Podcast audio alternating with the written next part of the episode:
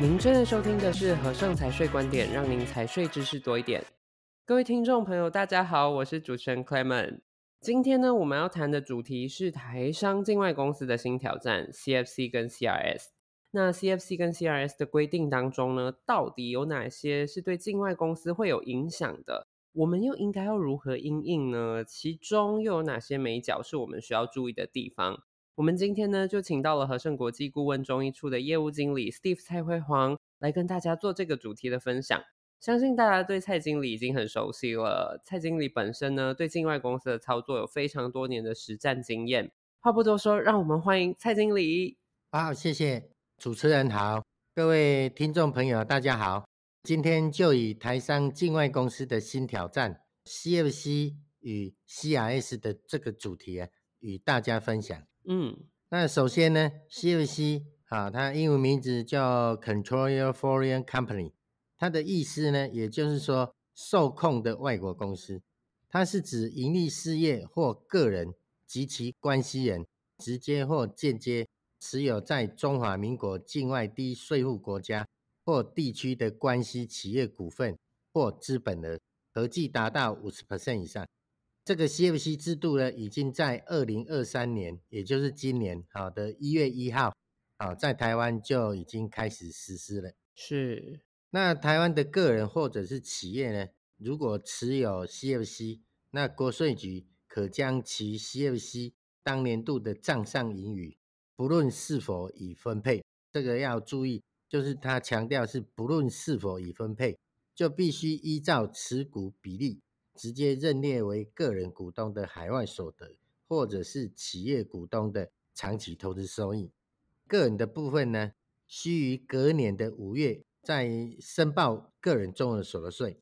申报的时候，除了一般所得税额申报以外呢，会依照最低税负制的规定，如果这个申报户他前一年度他有海外所得大于一百万元，而且啊，基本所得额大于六百七十万元者，那这个申报户呢，就必须再另外申报基本所得税额。嗯，那最后呢，一般所得税额跟基本所得税额两个去比较以后，取其大者来缴纳个人综合所得税。是，原来 CFC 的业务呢，申报是跟企业还有股东个人都有相关的。那在每一年的五月，个人综合所得税的申报跟营利事业所得税，大家就要记得要去申报了。也就是说，我们在二零二四年五月会将迎来第一次有关于 CFC 的税务申报。呃，如果是这样子的话，CFC 的财务报表是不是就是申报税务中主要的依据呢？蔡经理可以帮我们说明一下吗？哦，是的，是的，CFC 的财务报表确实是最重要的。而且呢，要经过会计师查核签证，或者是户籍所在地的税捐稽征机关认可的才可以。那为的就是要确认 C M C 当年度盈余的正确性。在二零二三年以前呢，C M C 当年度的盈余啊，如果保留不分配给股东，它的保留盈余是暂时不计入股东当年度的海外所得的。嗯，但是呢，从二零二三年以后呢，CFC 当年度的盈余啊，不论是否已分配，必须将依股东的持股比例直接认列为个人的海外所得，好，或者是企业股东的长期投资收益了。嗯，是了解，这像是有一点预付的概念，对吗？因为未分配的盈余，我们先缴了税之后，分配后我们其实就不需要再缴税了。是，那 CFC。的这个财务报表啊，到底是给会计师签证查核比较好呢，还是给户籍所在地的税捐稽征机关认可？蔡经理，你认为哪一个方式是比较适合我们客户的？哦，好的，好的。那我个人认为呢，CFC 的财务报表呢，直接给会计师查核签证比较简单明了。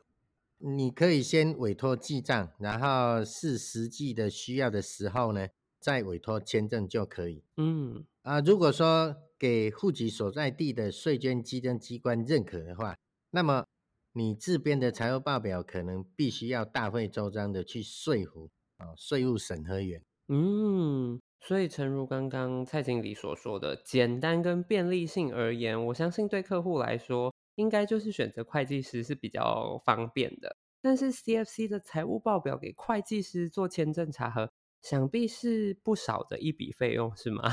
哎，是是是啊，但是呢，会计师的记账呢及签证的费用啊，大致上是依据你的境外公司每个月平均的进出的笔数以及啊年度营业额的大小有关。嗯，您可以先向你的会计师事务所询价就可以。嗯，了解。那 CFC 的财务报表呢？我建议大家还是要提早准备啦，千万不要等到报税季才临时抱佛脚。接下来，我们是不是请蔡经理再帮我们说明一下 CRS 呢？哦，好的。简单的说呢，CRS 啊，哦，就是 Common Reporting Standard，它其实就是一套金融机构尽职调查啊与申报的标准。嗯，那各会员国的金融机构透过资讯交换制度啊。将非本国人的银行账户资料通报给其所属国家的税务主管机关。嗯，这个目的呢，就是要来提高各国的税务透明度。截至目前呢，参加的国家总共有一百一十个。是。好，那我们台湾呢，从二零二零年起啊，金融机构应该于每年的六月一号到三十号来完成 CIS 的申报的。啊，那个程序给我们台湾的财政部。嗯，那目前呢，跟台湾有签署 CIS 的国家只有三个，第一个是日本，第二个澳大利亚，哦，也就是澳洲，第三个英国。台湾也首度在二零二零年起啊，每年年底啊，会执行一次 CRS 申报，并且与日本、澳洲交换资料。英国的部分呢，也在二零二一年起。开始来加入这个申报的程序，所以呢，你在这三个国家所开立使用的银行账户呢，他们也将会在你的国内银行账户的资料，会每一年回报一次给台湾。是，原来如此，这样我们就很清楚了。那 CRS 在台湾目前已经执行了三年多的时间呢，可以向我们说明一下这个资讯交换的现况是如何吗？哦，好的。我们刚刚讲那个交换的流程呢，就是金融机构先把资料给我们的财政部，那我们财政部在年底的时候再统一跟国外交换。嗯，那我们统计的单位就是财政部国际财政司，他在二零二三年三月公布了最新的 CIS 资料交换的情形。那其中分为三个部分哈，第一个就是台湾跟日本的部分。嗯，我国。提供给日本的笔数额大概有十万笔，金额是一点七兆，一点七兆这个是指台币。嗯，日本提供给我们台湾的呢，总共有大约四万笔左右，金额是两百九十五亿元。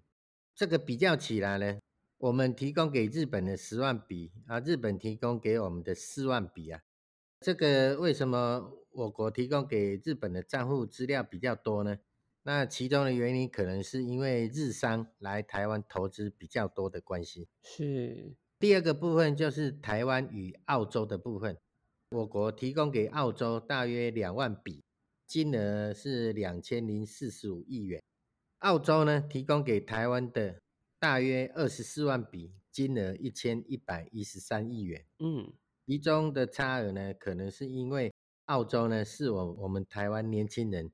去打工度假的圣地，所以呢，在澳洲的台湾人账户的笔数比较多，但是呢，因为都是年轻人，所以它相对的金额会比较低一点。了解。第三个部分就是台湾与英国的部分，我们台湾呢提供给英国两万笔，金额是九百七十三亿元。英国提供给台湾的资讯呢，我们就尊重英国的政策呢，不对外发布统计数据。嗯，了解。那目前看来啊，CRS 的实施其实并不影响台商或者是个人到这三个国家去投资或经商啦，大家都还是蛮踊跃的哈。今天呢，很感谢蔡经理帮我们详细的解说了 CFC 跟 CRS 两个区块，相信各位听众呢，对于 CFC 及 CRS 都有更深入的了解了。如果有任何相关的问题呢，也非常欢迎跟我们的顾问联系，为您的问题找到答案。